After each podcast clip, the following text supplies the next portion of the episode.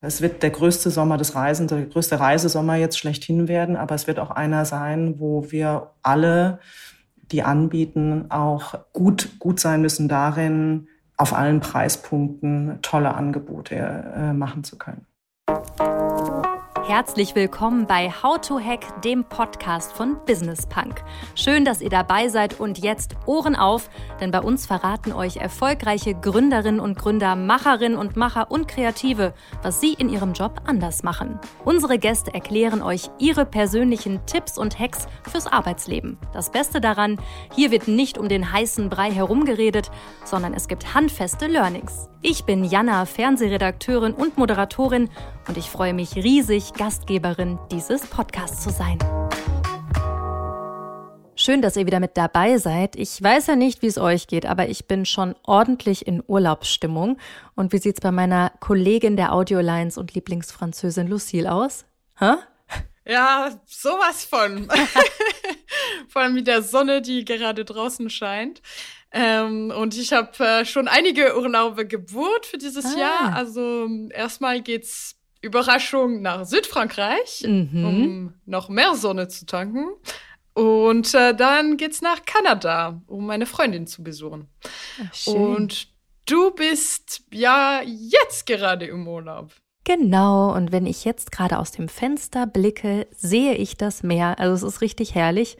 Du kannst es, glaube ich, ein bisschen erkennen. Mhm. Und so wie mir geht's in diesem Jahr ja extrem vielen Menschen. Nach drei Jahren ist dieser Sommer, der jetzt kommt, der erste ohne Maskenpflicht und pandemiebedingten Einschränkungen und könnte deshalb zum größten Reisesommer aller Zeiten werden. Davon geht zumindest unsere heutige Gästin aus. Ja, und sie weiß auch, wovon sie spricht. Das kann man, glaube ich, gut sagen. Denn Katrin Anselm ist General Manager für Deutschland, Österreich und Schweiz, Zentral- und Osteuropa sowie Russland bei Airbnb. Sie verrät, was die Top-Reiseziele der Deutschen sind und sie gibt Tipps und Hacks für die perfekte Airbnb-Buchung. Darauf freue ich mich besonders. Auf jeden Fall. Und außerdem sprechen wir über die aktuellen Herausforderungen in der Reisebranche und was es eigentlich bedeutet, während einer Pandemie und eines Krieges in Europa Managerin eines Reiseunternehmens zu sein. Das ist ziemlich krass und ihr hört gleich extrem ehrliche Worte einer Managerin, die ich so auch noch nicht gehört habe. Los geht's. Liebe Katrin, was sind deine Urlaubspläne in diesem Jahr? Ah, da gibt's ein paar. Äh, jetzt erstmal freue ich mich Mitte Mai auf ähm, Remote Work in Portugal an der Atlantikküste in Ericeira. Das ist einer von diesen ganz bezaubernden Surferorten, äh, 40 Kilometer von Lissabon. Und wir haben ein Haus über Airbnb gebietet und ich gehe da mit meinen Mädels hin. Teilweise Kolleginnen, teilweise Freundinnen. Äh, wir arbeiten tagsüber und morgens gehen wir an den Strand und abends gehen wir zum Sundowner an den Strand. Das machen wir dann zehn Tage. Und im Sommer bin ich noch so ein bisschen am Überlegen. Ähm, ich bin ja ein großer Fan der griechischen Inseln, insbesondere die Kykladen, so südlich von Athen, die Inselgruppe. Und da nicht unbedingt Bling Bling Party Party Mykonos, ja, oder Instagram Santorini, sondern es gibt bezaubernde kleine Inseln, die so toll sind und so klares Wasser haben, Spaß machen zum Segeln und so. Das habe ich eigentlich wieder für August auf dem Plan. So, mal schauen, was mich den Rest des Jahres noch bringt. Das hört sich auf jeden Fall fantastisch an. Das mit Remote Work, würdest du sagen, das ist gerade so ein Trend, den man auch sieht, den ihr auch bei Airbnb sehen könnt, dass das immer mehr Leute machen? Ja, ich würde sogar sagen, Airbnb in gewisser Weise gestaltet ihn mit. Ähm, es gab diesen, diesen Trend schon, schon in Ansätzen vor der Pandemie, aber so richtig manifestiert hat er sich in dem Moment, wo wir alle äh, in Lockdown gegangen sind und Remote Work gemacht haben, aber auch wieder reisen konnten. Und ähm, diese längerfristigen Aufenthalte bei Airbnb definieren wir die als 28 Tage und mehr. Die machen immer noch einen substanziellen Teil unseres Geschäfts aus. Das ist so ein, einfach so ein, so ein Dauerbrenner äh, als, als Reisetyp. Und äh, wir sehen es auch in unseren Suchergebnissen. Ich kann dir, also ich liebe ja Daten und bin ja so ein totaler Data-Nerd. Hau raus, genau in, hau den, raus. In, den in den Daten sehen, ähm, was Leute suchen, wenn sie äh, längerfristig äh, irgendwo hingehen oder Remote Work machen. Und es ist so banal wie schön. Es ist stabiles Wi-Fi, ein Arbeitsplatz. Wir haben das mittlerweile auch als Suchfilter und ähm, arbeiten gemeinsam mit den Gastgebern auf Airbnb, wie sie auch eine Wohnung Remote Work oder ein Haus Remote Work fähig machen, wie der Arbeitsplatz aussehen könnte. Also Wi-Fi stabiles, ähm, ein Arbeitsbereich, eine Waschmaschine ähm, und alles, was so drum, Bügeleisen, Bügelbrett und ein Pool. So. und eine voll ausgestattete Küche. Das sind so die Merkmale. Ähm, und äh, wir lernen ja, was ich, so eine der vielen Sachen, die mir bei Airbnb so viel Spaß machen, ist, wir haben einen unglaublich engen Draht zu unserer Gastgeber-Community. Und die Gastgeber haben uns gesagt, könnt ihr mal für uns ein Feature entwickeln, das es uns ermöglicht, auf unser ähm, Listing bei Airbnb in unserer Unterkunftsbeschreibung sowas reinzuschreiben wie das Wi-Fi ist stabil.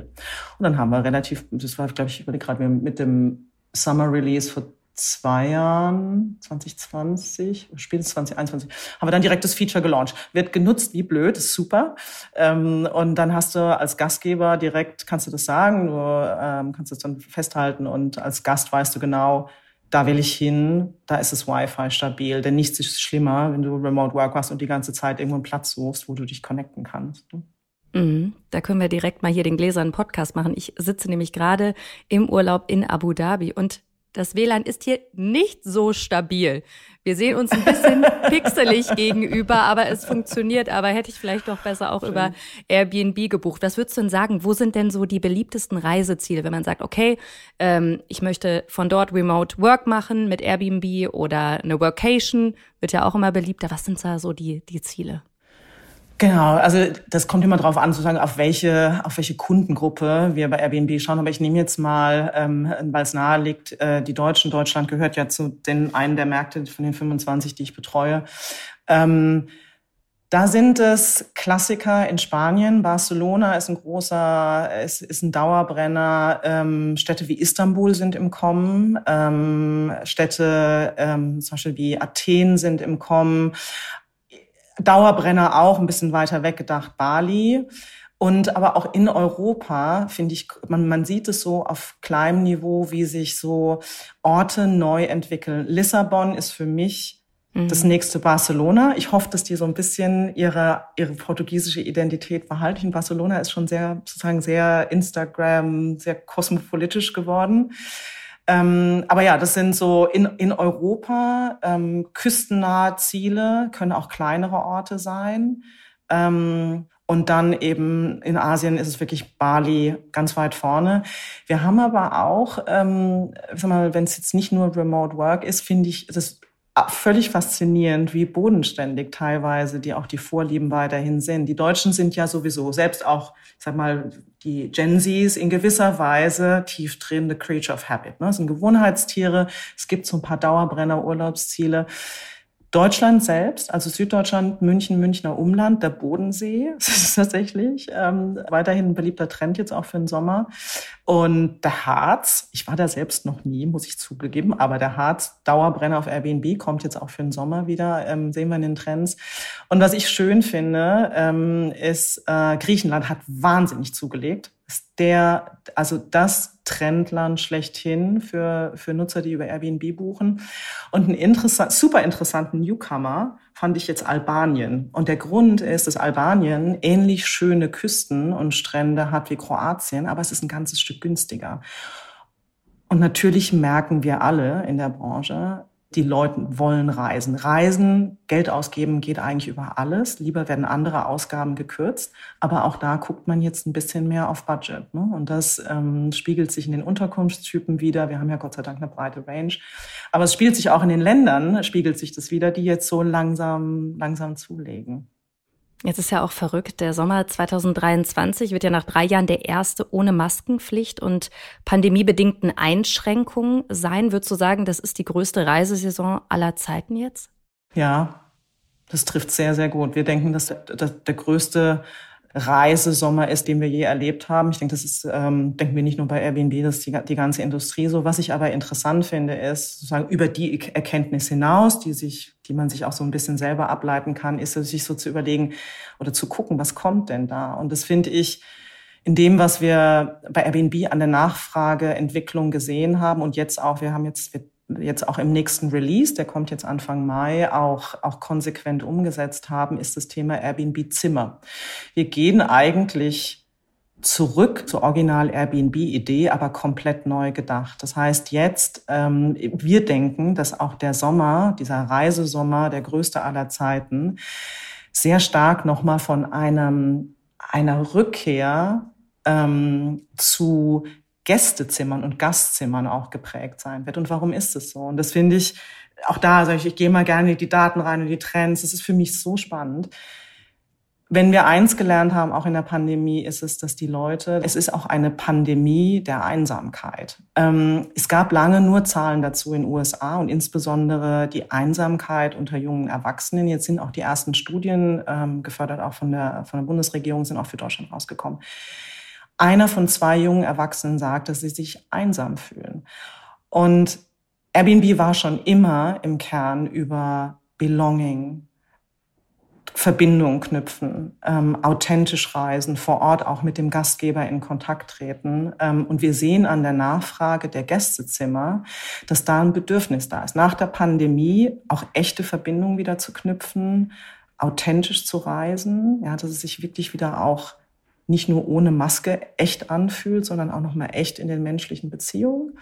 Aber es ist natürlich auch eine tolle preisgünstige Variante. Es wird der größte Sommer des Reisens, der größte Reisesommer jetzt schlechthin werden, aber es wird auch einer sein, wo wir alle, die anbieten, auch ähm, gut, gut sein müssen darin, auf allen Preispunkten tolle Angebote äh, machen zu können. Jetzt bist du natürlich direkt an der Quelle. Verrat uns doch mal so die Tipps und Hacks, wie man richtig geile Unterkünfte zu einem guten Preis bei Airbnb finden kann. Ach, das ist äh, super einfach, ähm, weil wir, das äh, ist auch eine Sache, an der ich unglaublich gerne jetzt die letzten, das letzte Jahr auch mitgearbeitet habe. Eine der heiligen Grale, wenn du in der Reiseindustrie bist, insbesondere wenn du ein Online-Reiseanbieter im weitesten Sinne bist, ist eine gute Suche, ähm, die so spezifisch ist wie möglich, aber gleichzeitig auch eine große Flexibilität lässt, ja, die dir Inspirationen gibt, wenn du mal nicht an die üblichen Tourist-Hotspots reisen willst, wenn du ein bisschen flexibler in der Zeit bist. So. Und genau das, so haben wir unsere Suche gebaut, breit und tief, ja, und gleichzeitig, wir denken anwenderfreundlich, zumindestens sagen uns auch dass die, die Nutzerzahlen.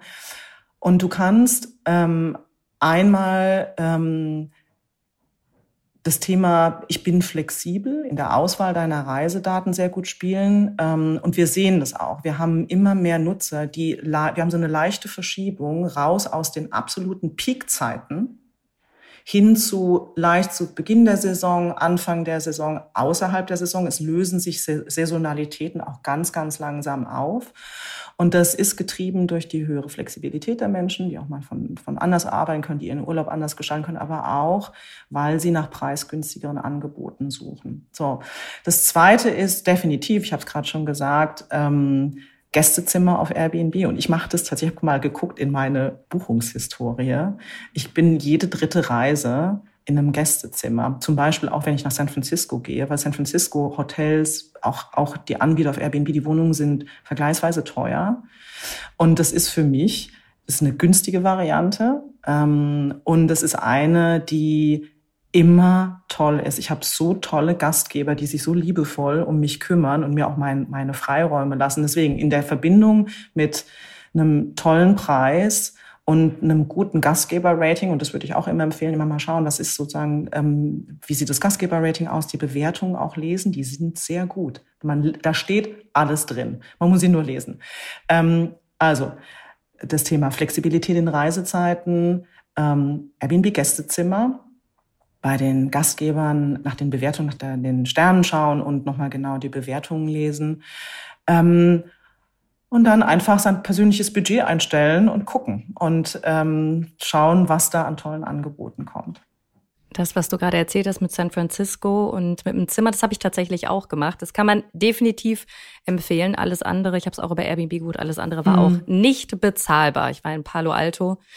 Ähm, das war definitiv nicht bezahlbar. Jetzt würde ich gerne mal ein bisschen zu dir persönlich mehr kommen. Du hast ja auch eine, eine super spannende Geschichte und sehr, sehr spannende Jahre jetzt hinter dir. Also du bist halt Dachchefin von einem Tourismus Unternehmen. Jetzt hatten wir einfach Corona, jetzt den Krieg auch in Russland. Du bist ja auch verantwortlich für Deutschland, Österreich, Schweiz, Zentral- und Osteuropa und Russland. Wie krass waren einfach die letzten Jahre für dich? Auch als Managerin.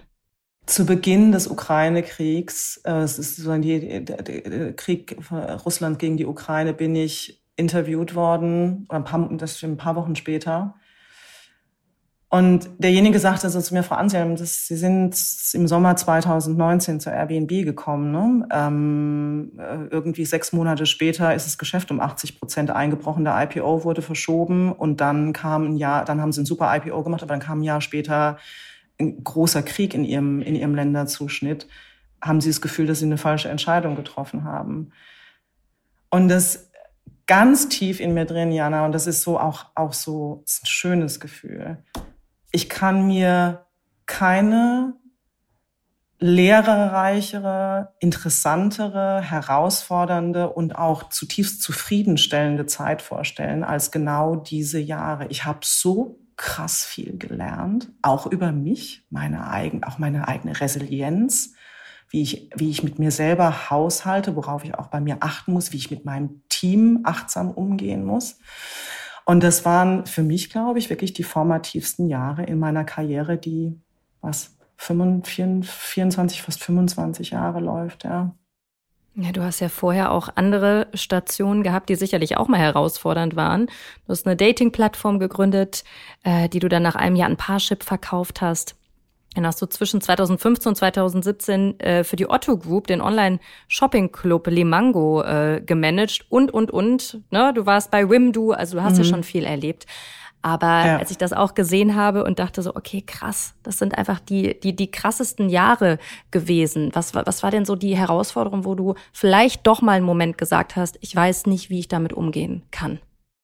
Ich denke, das Projekt, das wir bei Airbnb, das Commitment, das wir ja auch immer noch, an dem wir immer noch arbeiten, das wir bei Airbnb zum Ausbruch des Krieges in der Ukraine gemacht haben, war für mich definitiv körperlich wie seelisch die größte Herausforderung. Ähm, man muss sich das so vorstellen. Wir haben, ähm, das war ja, glaube ich, 24. Februar, ähm, in der Nacht noch, ähm, bekamen wir eine Message von Brian Chesky, der sagte, ähm, zu mir als Länderchefin für die Ukraine und für Russland und zu meiner Co-Geschäfts zu der zu meiner Co-Lead global, die die Geschäftsführerin der Airbnb Stiftung ist.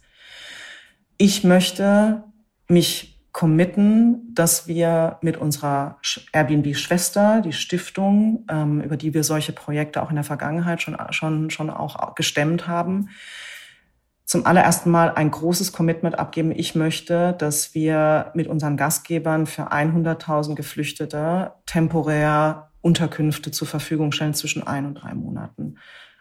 Jana, uns ist erstmal das Herz in die Hose gerutscht. Ich saß da mhm. nachts über Zoom. Ich hatte Catherine Wu auf der anderen Seite und sag so, I'm, I'm scared. I'm really scared. I know we can do this. Und wir, wir haben uns, unsere Gastgeber-Community ist einfach so unglaublich und so solidarisch. Und so, und auch so lässt sich so, so, auch so geistern und aktivieren.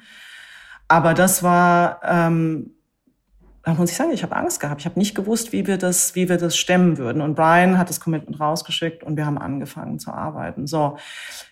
Ähm, wahnsinnig viele Learnings darüber, wie du innerhalb von 48 Stunden ein weltweites Team über drei Zeitzonen zu Spitzenzeiten 300 Menschen und mehr, die bei Airbnb an diesem Projekt gearbeitet haben, ähm, auf der .org-Seite als auch auf der .com-Seite, so aufzustellen in ein Operating System, mit Daily Check-ins, dass wir innerhalb der ersten sechs Monate sogar schon äh, unser Ziel erreicht hatten. Wir dachten, es dauert vielleicht acht oder neun Monate. Ja, weil du kannst es auch, viele, vieles davon ist unwegbar für dich, ne, als Plattformbetreiber. Die Gastgeber, die NGOs, mit denen du arbeitest, prognostizieren von geflüchteten Strömen. Wo gehen die denn hin? Gehen die nach Moldawien, Polen oder mhm. Deutschland oder in die USA?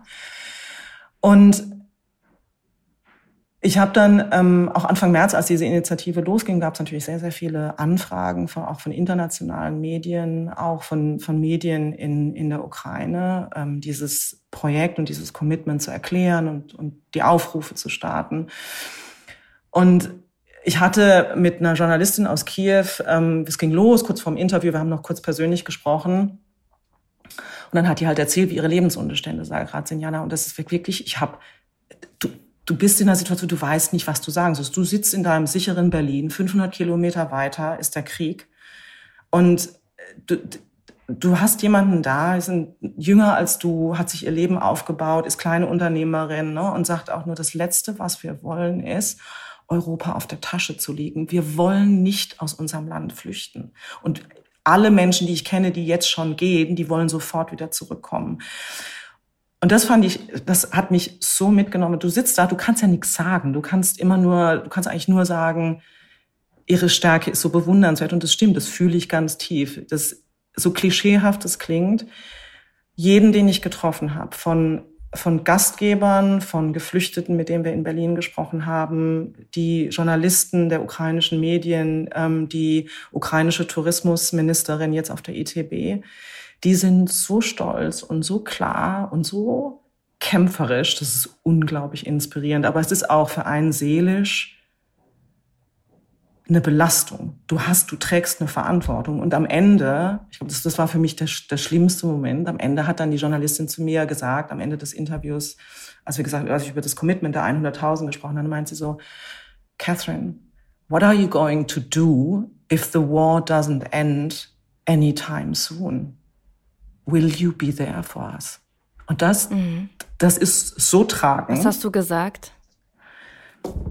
Ich habe erst mal kurz, weil ich habe erst mal kurz durchgeatmet. Du hast für so einen Moment keine abgestimmten Talking Points. Ne? Das ist nichts, was ich mit Brian Chesky mhm. mal diskutieren konnte bisher.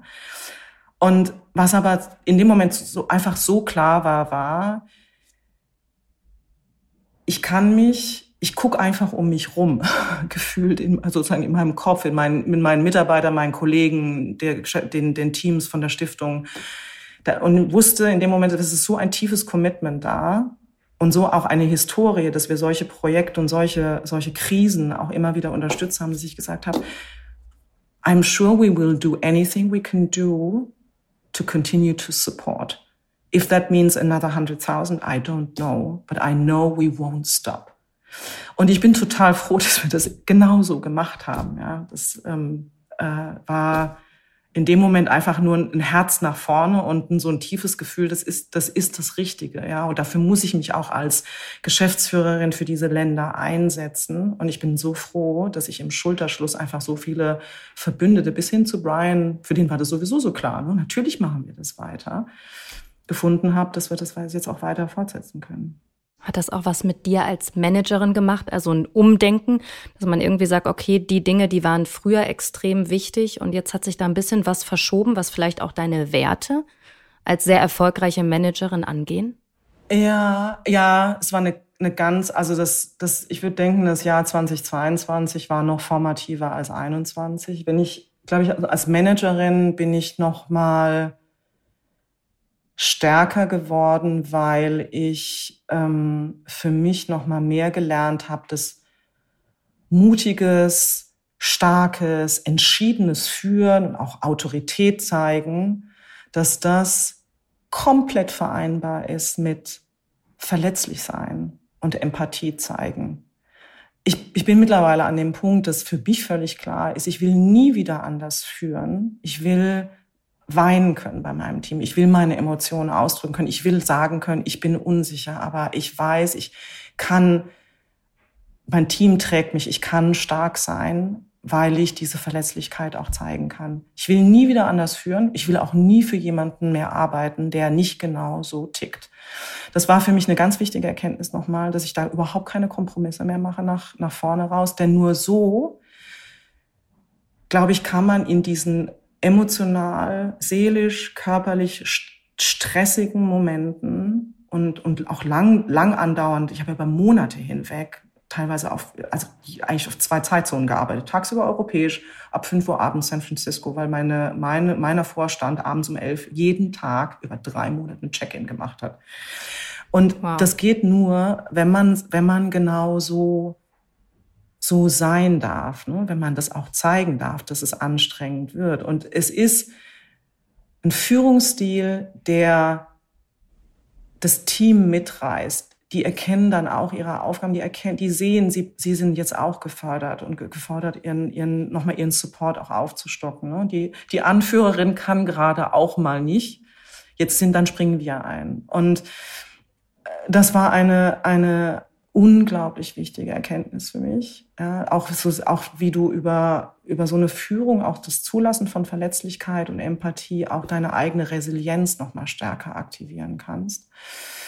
Ähm, also das hat definitiv mein Führungsstil verändert. Ich äh, bin auch noch mal ein ganzes Stück klarer darüber geworden, wie viel liebevoller ich mit mir auch umgehen muss. Ne? Ich bin Jahrgang 74, ich bin späte Gen X.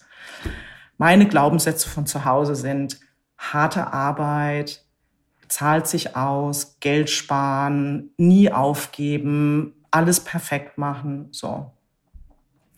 Und lange arbeiten ist eigentlich ein Zeichen dafür, dass man sich anstrengt und engagiert. Ne? Das musste ich in meinem Kopf, das habe ich lange nicht gelernt, aber diese Zeit war für mich wie ein Schalter umlegen. Selbstliebe und Selbstmitgefühl ist essentiell, um in diesen High-Performing ähm, und auch High-Demanding Environments auch, auch äh, zu bestehen. Ja. Und das hat für mich nochmal, ich bin ein ganzes Stück konsequenter geworden in den Routinen, die ich sozusagen für mich tue, um auch mich zu erholen. Ähm, ich glaube, das sind so, so, so zwei, zwei große Learnings aus der Zeit. Ja. Jetzt gibt es ja nicht viele Frauen wie dich gerade in so krassen Top-Positionen in der Wirtschaft. Und jetzt hast du eben das Thema Verletzlichkeit und Empathie, Emotionen zeigen im Job angesprochen.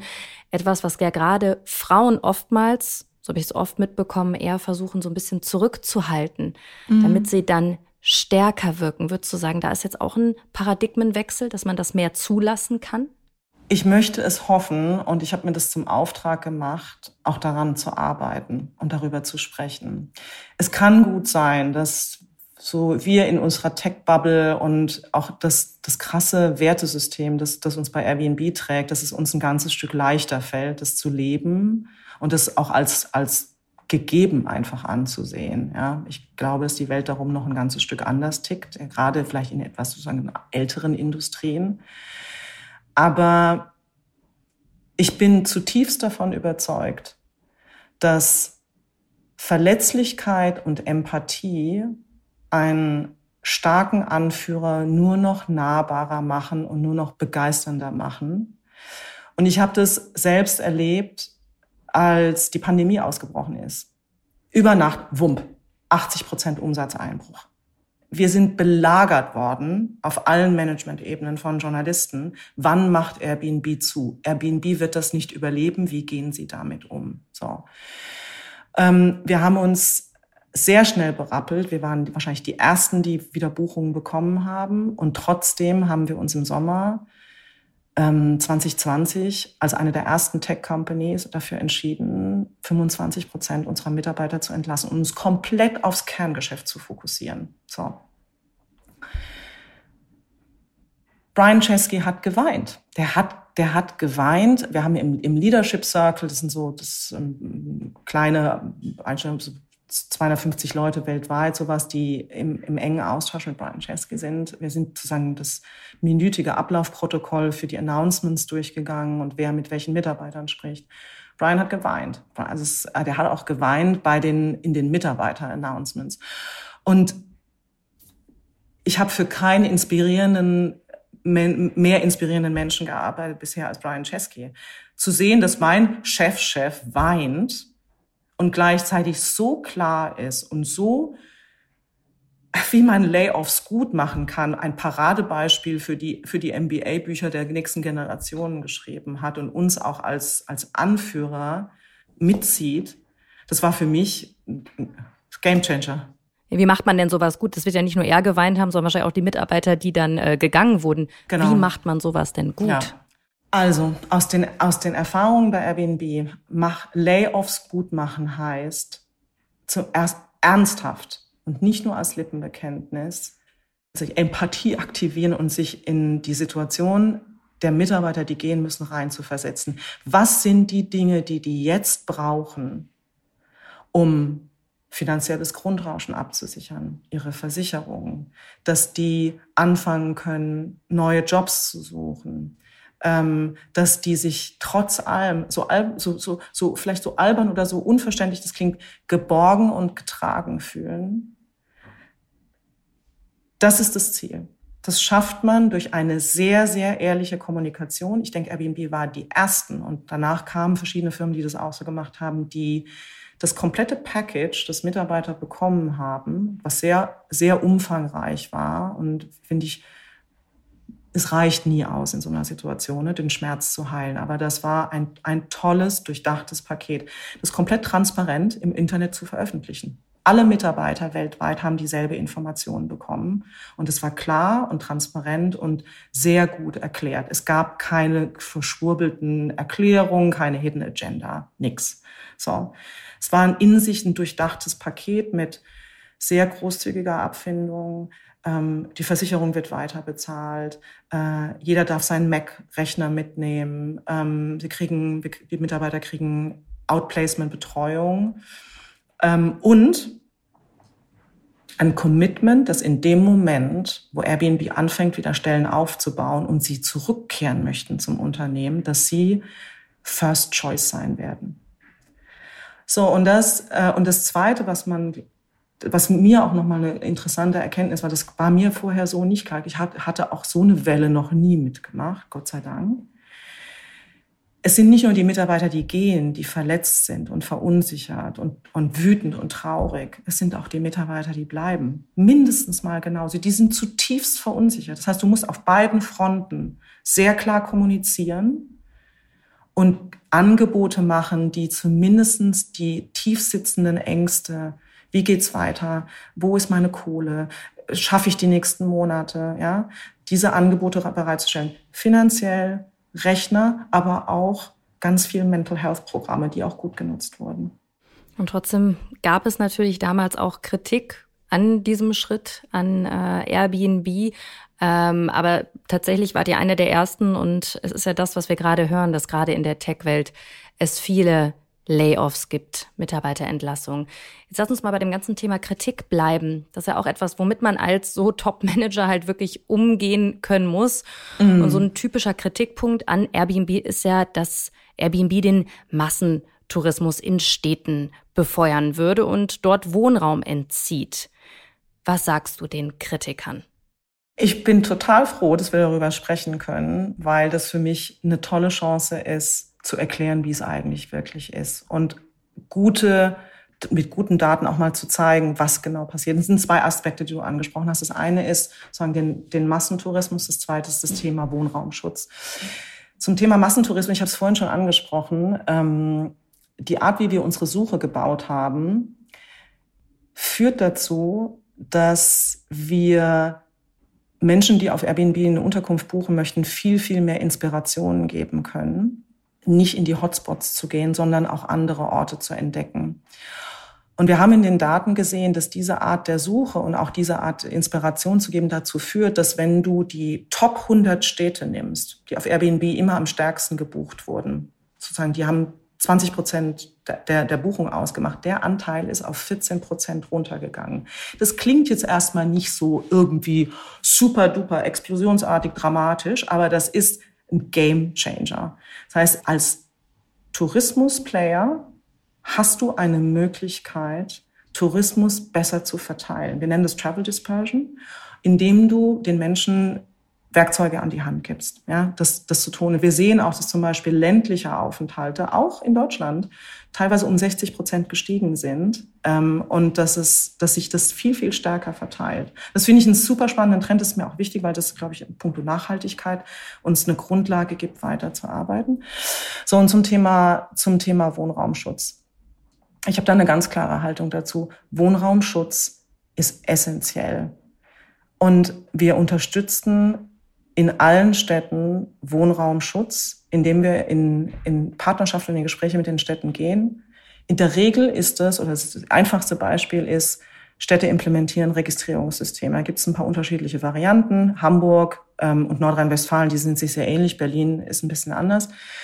diese Registrierungssysteme zu unterstützen, unsere Gastgeber auszubilden, was sie da machen müssen und die Registrierungsnummer auch als unabdinglich auf der Plattform einzufordern. Ich gebe dir ein Beispiel.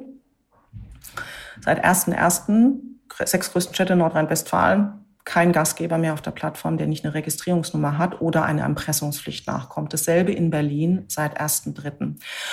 Und die Registrierungssysteme und Registrierungsnummern geben den Städten ganz klar Transparenz darüber, nicht nur wer anbietet, sondern auch in welcher Form und wie lange. Ja, so. Und das Zweite, was ich noch mal, noch, noch mal beleuchten will, ist, der allergrößte Teil der Anbieter auf Airbnb sind sogenannte Homesharer. Die vermieten ihre eigene Wohnung, ihr eigenes Gästezimmer ähm, oder ihre, bieten ihre Zweitwohnung an nach den Regularien, die in den Städten gelten. Insbesondere bei, und das sind, der allergrößte Teil sind gelegentliche Anbieter. Selbst wenn man diese alle, alle diese Angebote in den Wohnungsmarkt zurückführen würde, würden sie keinen Wohnraum erweitern, weil die Menschen ja überwiegend selbst, die in diesen Wohnungen äh, wohnen. Und das ist mal ein Mythos, mit dem ich auch gerne aufrufen will. Es gibt überall schwarze Schafe. Und ich bin da total committed, die von der Plattform zu nehmen. Und das machen wir auch. Aber ich will auch sagen, ich finde, wir brauchen insbesondere auch in Deutschland ein Mindset, das sagt, Regularien super. Schutz super. Man muss den Menschen aber auch die Möglichkeit geben, unternehmerisch zu sein und sich auch Geld dazu verdienen zu können. Und das ist genau das, was Gastgeber auf Airbnb machen. Gerade heute, wo sie teilweise sich die Miete nicht leisten können oder mit den Heizkosten strugglen, ist der Zuverdienst oder einen Kredit abbezahlen müssen, ist der Zuverdienst eine tolle Chance, ähm, ohne ein eigenes Geschäft zu gründen, bisschen unternehmerischer zu werden. Und warum schafft Airbnb nicht dieses Image aus den Köpfen der Leute so rauszubekommen, dass Airbnb so verantwortlich dafür ist? Was meinst du, woran liegt das? Also das eine ist, ähm, ich sag mal, was teilweise ein bisschen emotional und polarisierend in den Medien diskutiert wird. Und das freut mich. Das ist anders, wenn man mit den Menschen direkt spricht. Lass es mich so formulieren. Und das freut mich, weil das genau das Ziel der Arbeit, meiner Arbeit ist und auch der meines Teams, in Gespräche zu gehen und zu erklären und gemeinsam Lösungen zu entwickeln. So. Das heißt, es gibt eine gute Grundlage, wo wir Teil, nicht mit jeder Stadt oder mit jeder Kommune, aber mit dem allergrößten Teil auf einem, auf einem Level sind, wo wir uns treffen können, wo wir regelmäßig eingeladen werden, wo wir erklären können, warum wir Dinge machen und wie man Digitalisierung beispielsweise in Verwaltung umsetzen können. Wir arbeiten dran und es geht schrittweise voran. Und ich glaube, du, du verstehst es am allerbesten ne, mit, der, mit der Bandbreite an Unternehmern, die du sprichst. In dem Moment, wo du unternehmerisch neues Feld erschließt, ja, bist du vielleicht in Deutschland noch mehr als in anderen Ländern erstmal in der Kritik und wirst kritisch beäugt. Du hast aber auch eine Verantwortung. Du musst du musst nach den Regeln spielen. Und das ist wichtig, dass du ein, guter, ein guter Partner bist. Aber manchmal dauert es ziemlich lange, bis man auch als solcher wahrgenommen wird. Aber ich nehme das sportlich. Für mich ist das eine schöne Herausforderung und ich habe das Gefühl, es wird langsam besser. Jetzt mit Blick in die Zukunft, du hast eben Digitalisierung schon angesprochen. Wie wird denn das Reisen und der Tourismus der Zukunft aussehen? Woran arbeitet ihr?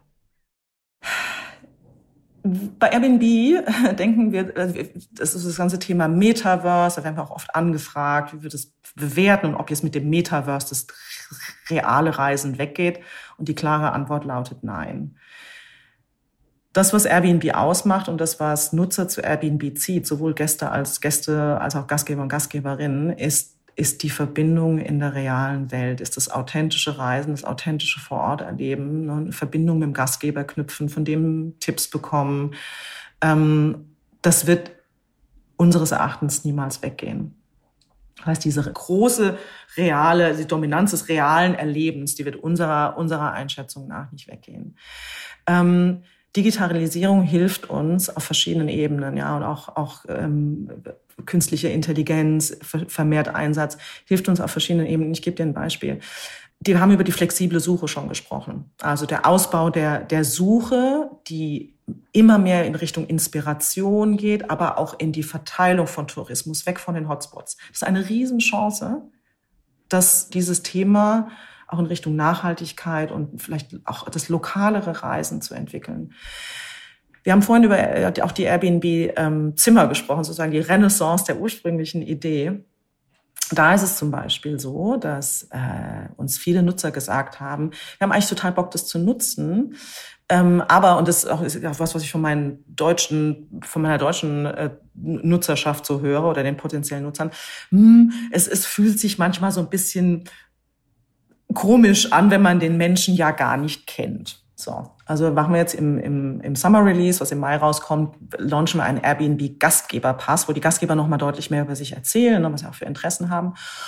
Und wir nutzen zum Beispiel AI nach vorne raus, um Leute, die nach einem Gästezimmer suchen, von ihren Interessen her und ihrem Reiseprofil her, viel besser nochmal mit Gastgebern zu matchen. Das ist ein kleines Thema, aber, oder es klingt jetzt erstmal nach einem kleinen Beispiel, aber das wird so sehr in das, auf das Thema Vertrauen einzahlen und darauf, dass man diese Art des Reisens komplett angstfrei macht. Das finde ich so ein total spannendes Thema, an dem ich unglaublich gern mitarbeite.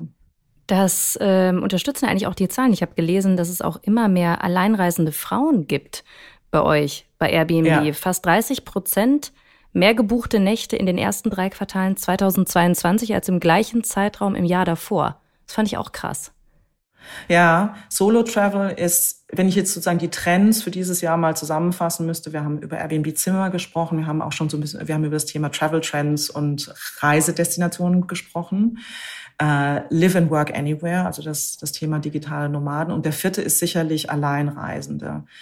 Genau das, du hast die Zahl schon, schon genannt. Wir sehen den Zuwachs auf der, auf der Plattform und wir sehen ihn noch stärker bei Frauen als bei Männern, was ich super finde. Und das, ich, ich sag mal so, ich, jetzt bin ich an der Stelle vielleicht ein Data Point of One, aber ich, ich reise alleine und ich bin nicht immer super souverän und komfortabel. Ich habe Situationen, in denen ich auch mit irgendwie mit bisschen Sorgen und Ängsten auch kämpfe und denke, hm, ist das sicher? Wie wird es sein und so. Aber gleichzeitig ähm, will ich ja alleine reisen und die, ein Produkt zu bauen, das genau in dieser in, diesem, in dieser Schnittmenge aus Emanzipation und, und verbleibenden Ängsten reingeht und eine Lösung liefert über ganz gezielte Sicherheitsfeatures, über ähm, die, die ganzen Checks, die wir auch machen, wenn sich ein Nutzer und ein Gastgeber oder eine Gastgeberin auf der Plattform anmelden. Die 24-7-Hotline in den unter einem Prozent, ich glaube, wir haben 0,15 Prozent der Buchungen ähm, werden bei uns als Sicherheitsthema gemeldet. Ähm, selbst in den Fällen einfach immer da zu sein und Ansprechpartner zu sein oder auch eine Möglichkeit zu geben für Frauen, ganz easy aus der App raus zu teilen, wo sie mhm. gerade sind, also wo, bei welchem Gastgeber sie wohnen, wie sie da erreichbar sind. Ähm, das sind für mich so ganz klare Zukunftsthemen, die einfach klasse sind, die, die Produkt mit einem guten Produkt besser zu machen.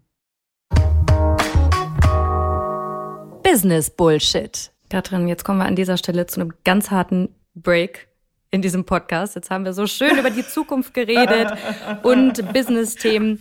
Und jetzt kommen wir zu unserem Spiel in diesem Podcast. Und ja. das heißt Business Bullshit. Und ich erkläre dir mal, worum es dabei geht. Du kennst es vielleicht auch in deinem tagtäglichen Leben. Du hast ja auch viel äh, mit englisch sprechen, äh, sprechenden Leuten zu tun. Es gibt diese typischen Floskeln die man ja immer wieder hört und Wörter, Business Bullshit, die einem immer wieder begegnen. Und ich habe hier so eine kleine schwarze Tasche, die habe ich sogar extra mit in den Urlaub genommen. Weil du kannst natürlich jetzt nicht ziehen und hier sind ganz, ganz viele Zettel drin. Ich zeige dir das mal. Und da stehen du ziehst so, für mich. Ich zieh für dich, ne? Du sagst einfach Stopp, wir machen das wie bei der Lottofee. Mhm. Ich mache so ein bisschen wühle ein bisschen rum und dann sagst du Stopp, ich zieh's, ich zeige es dir, damit du siehst, ich fusche nicht. Und dann möchte ich, dass du mir erzählst, was du zu diesem Begriff denkst. Vielleicht auch schon persönliche Erfahrungen mit diesem Begriff gemacht hast. Wir probieren es einfach mal. Also sag Stopp. Sehr gerne. Stopp. Okay, so. Was steht hier drauf? Oh. Netzwerk steht hier drauf. Netzwerk, Netzwerk. Ähm, Wichtig oder vielleicht überbewertet? Ha. Fun Fact. Und ich frage mich, ob ich damit zur total, also so völlig zu den Dinosauriern des, des 2023 Netzwerk gehöre. Ähm, ich habe immer noch den Anspruch, wenn mich jemand auf LinkedIn kontaktiert, also Punkt eins, ich nehme keine Kontaktanfragen an, wo die Leute nicht mal schreiben, was ihr Anliegen ist. Und Punkt zwei, ich nehme sie auch nur an, wenn ich mit den Leuten zumindest mal in irgendeiner Form einen Berührungspunkt hatte. Mhm. Idealerweise mal telefoniert, wir haben uns mal auf einer Veranstaltung getroffen oder wir sind uns gemeinsam vorgestellt worden. Für mich macht es, ich will in der Lage sein, wenn mich jemand nach meinem Netzwerk fragt, kennst du den und den? Ich habe gesagt, ihr seid auf LinkedIn connected, dann will ich ich den Anspruch sagen zu können, ja, den habe ich zumindest einmal gesprochen. Ähm, und das macht für mich Netzwerken aus. Ich will mein Netzwerk kennen, ich will, ich will zumindest zu jeder Person eine Idee im Kopf haben. Ähm, nichts finde ich schlimmer als irgendwie Netzwerken im Sinne von auf Fischfang gehen ähm, und Leute einsammeln zu betreiben, ähm, die man nicht kennt. Das ist zumindest nicht mein Ansatz zum Thema Netzwerk. Also bei dir Qualität statt Quantität? Ja, so könnte man es zusammenfassen, genau. Ja. Hast du auch so ein spezielles Frauennetzwerk? Informelle.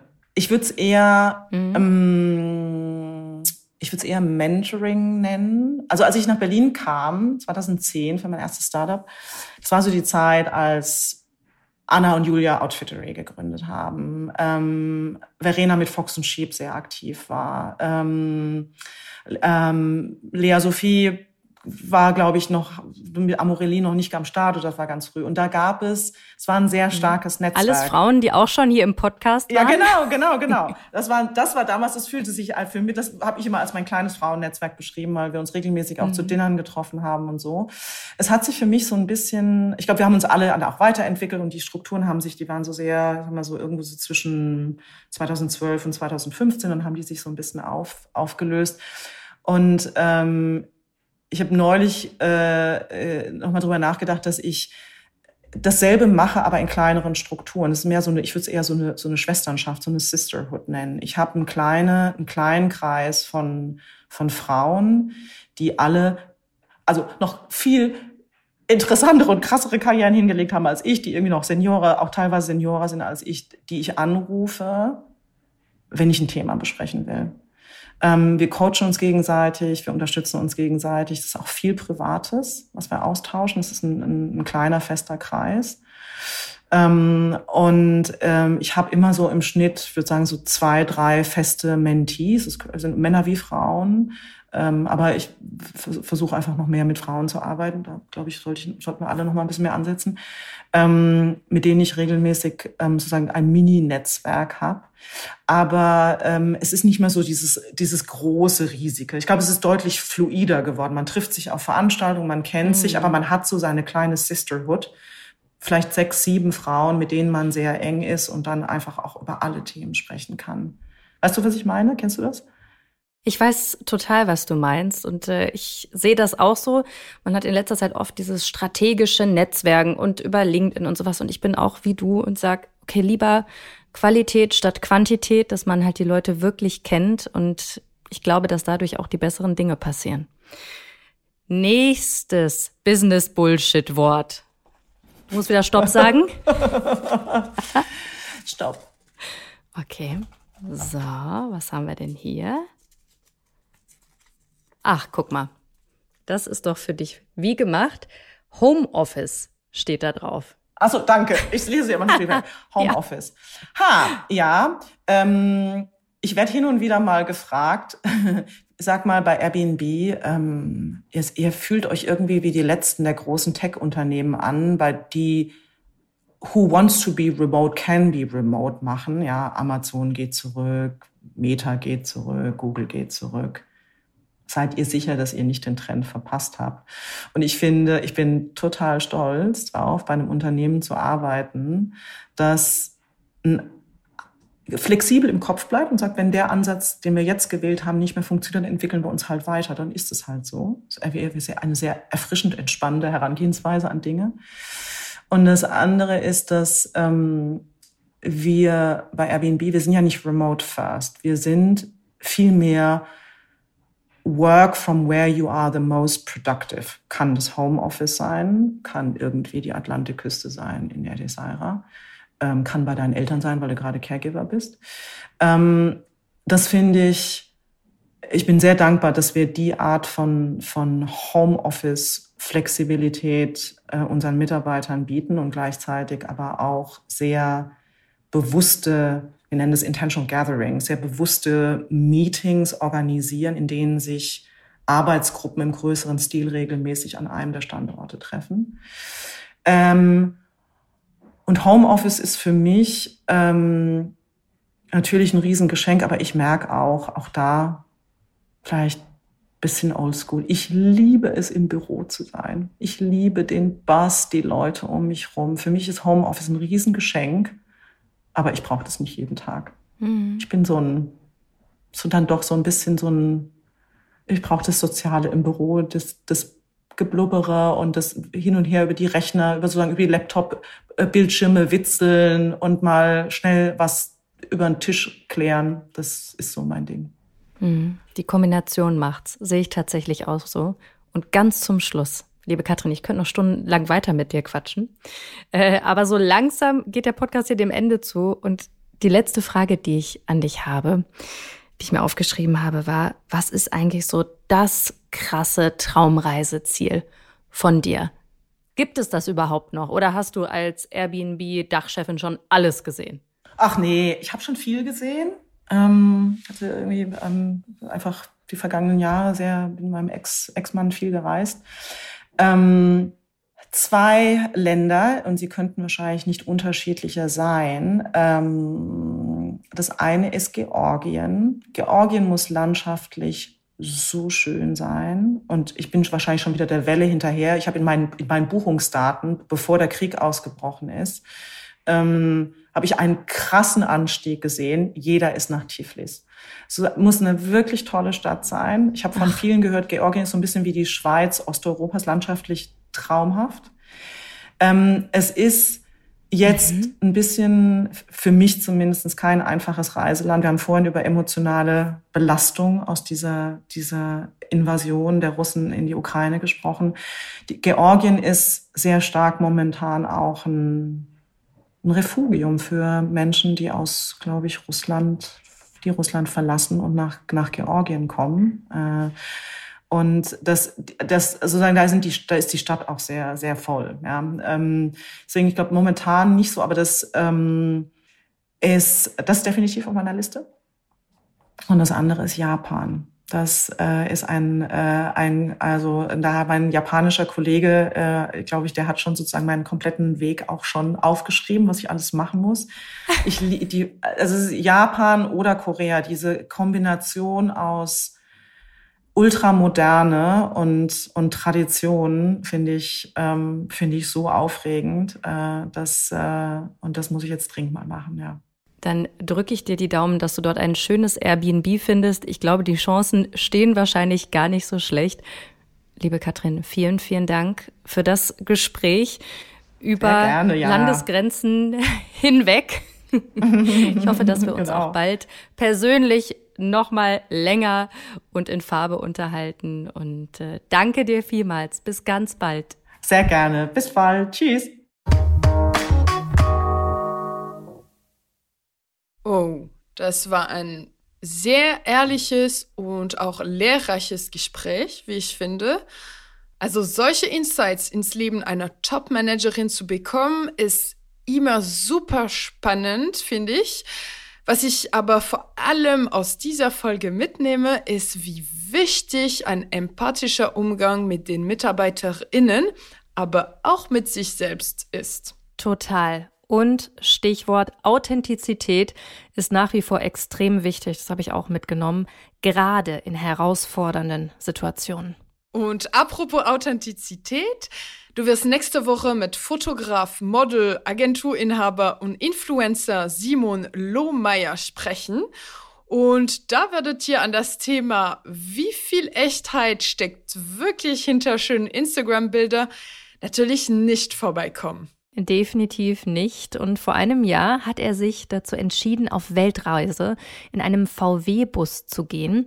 Er fährt dabei auch durch Länder wie Afghanistan oder Iran. Und er wird mir verraten, wie er zu dieser Entscheidung kam, wie es sich anfühlt, immer wieder in neuen Ländern aufzuwachen und wie das Leben eines digitalen Nomaden eigentlich so ist. Seid gespannt, in welchem Land er gerade ist, wenn wir aufnehmen. Ich bin auch sehr gespannt. Ich weiß es tatsächlich auch noch nicht. Und wie immer an dieser Stelle freuen wir uns über euer Feedback. Und das könnt ihr einfach direkt an mich richten bei LinkedIn oder bei Instagram. Da heiße ich genauso wie im wahren Leben Jana Linke. Und wir hören uns nächste Woche wieder. Bis dahin. Tschüss. Lesetipp der Woche. Heute habe ich eine Empfehlung für eure Ohren. Der Sommer rückt immer näher und mit ihm die Open-Air-Partys bis spät in die Nacht. Dazu habe ich den perfekten Soundtrack. Zeitkapsel, die neue Platte von DJ Joyce Moonies.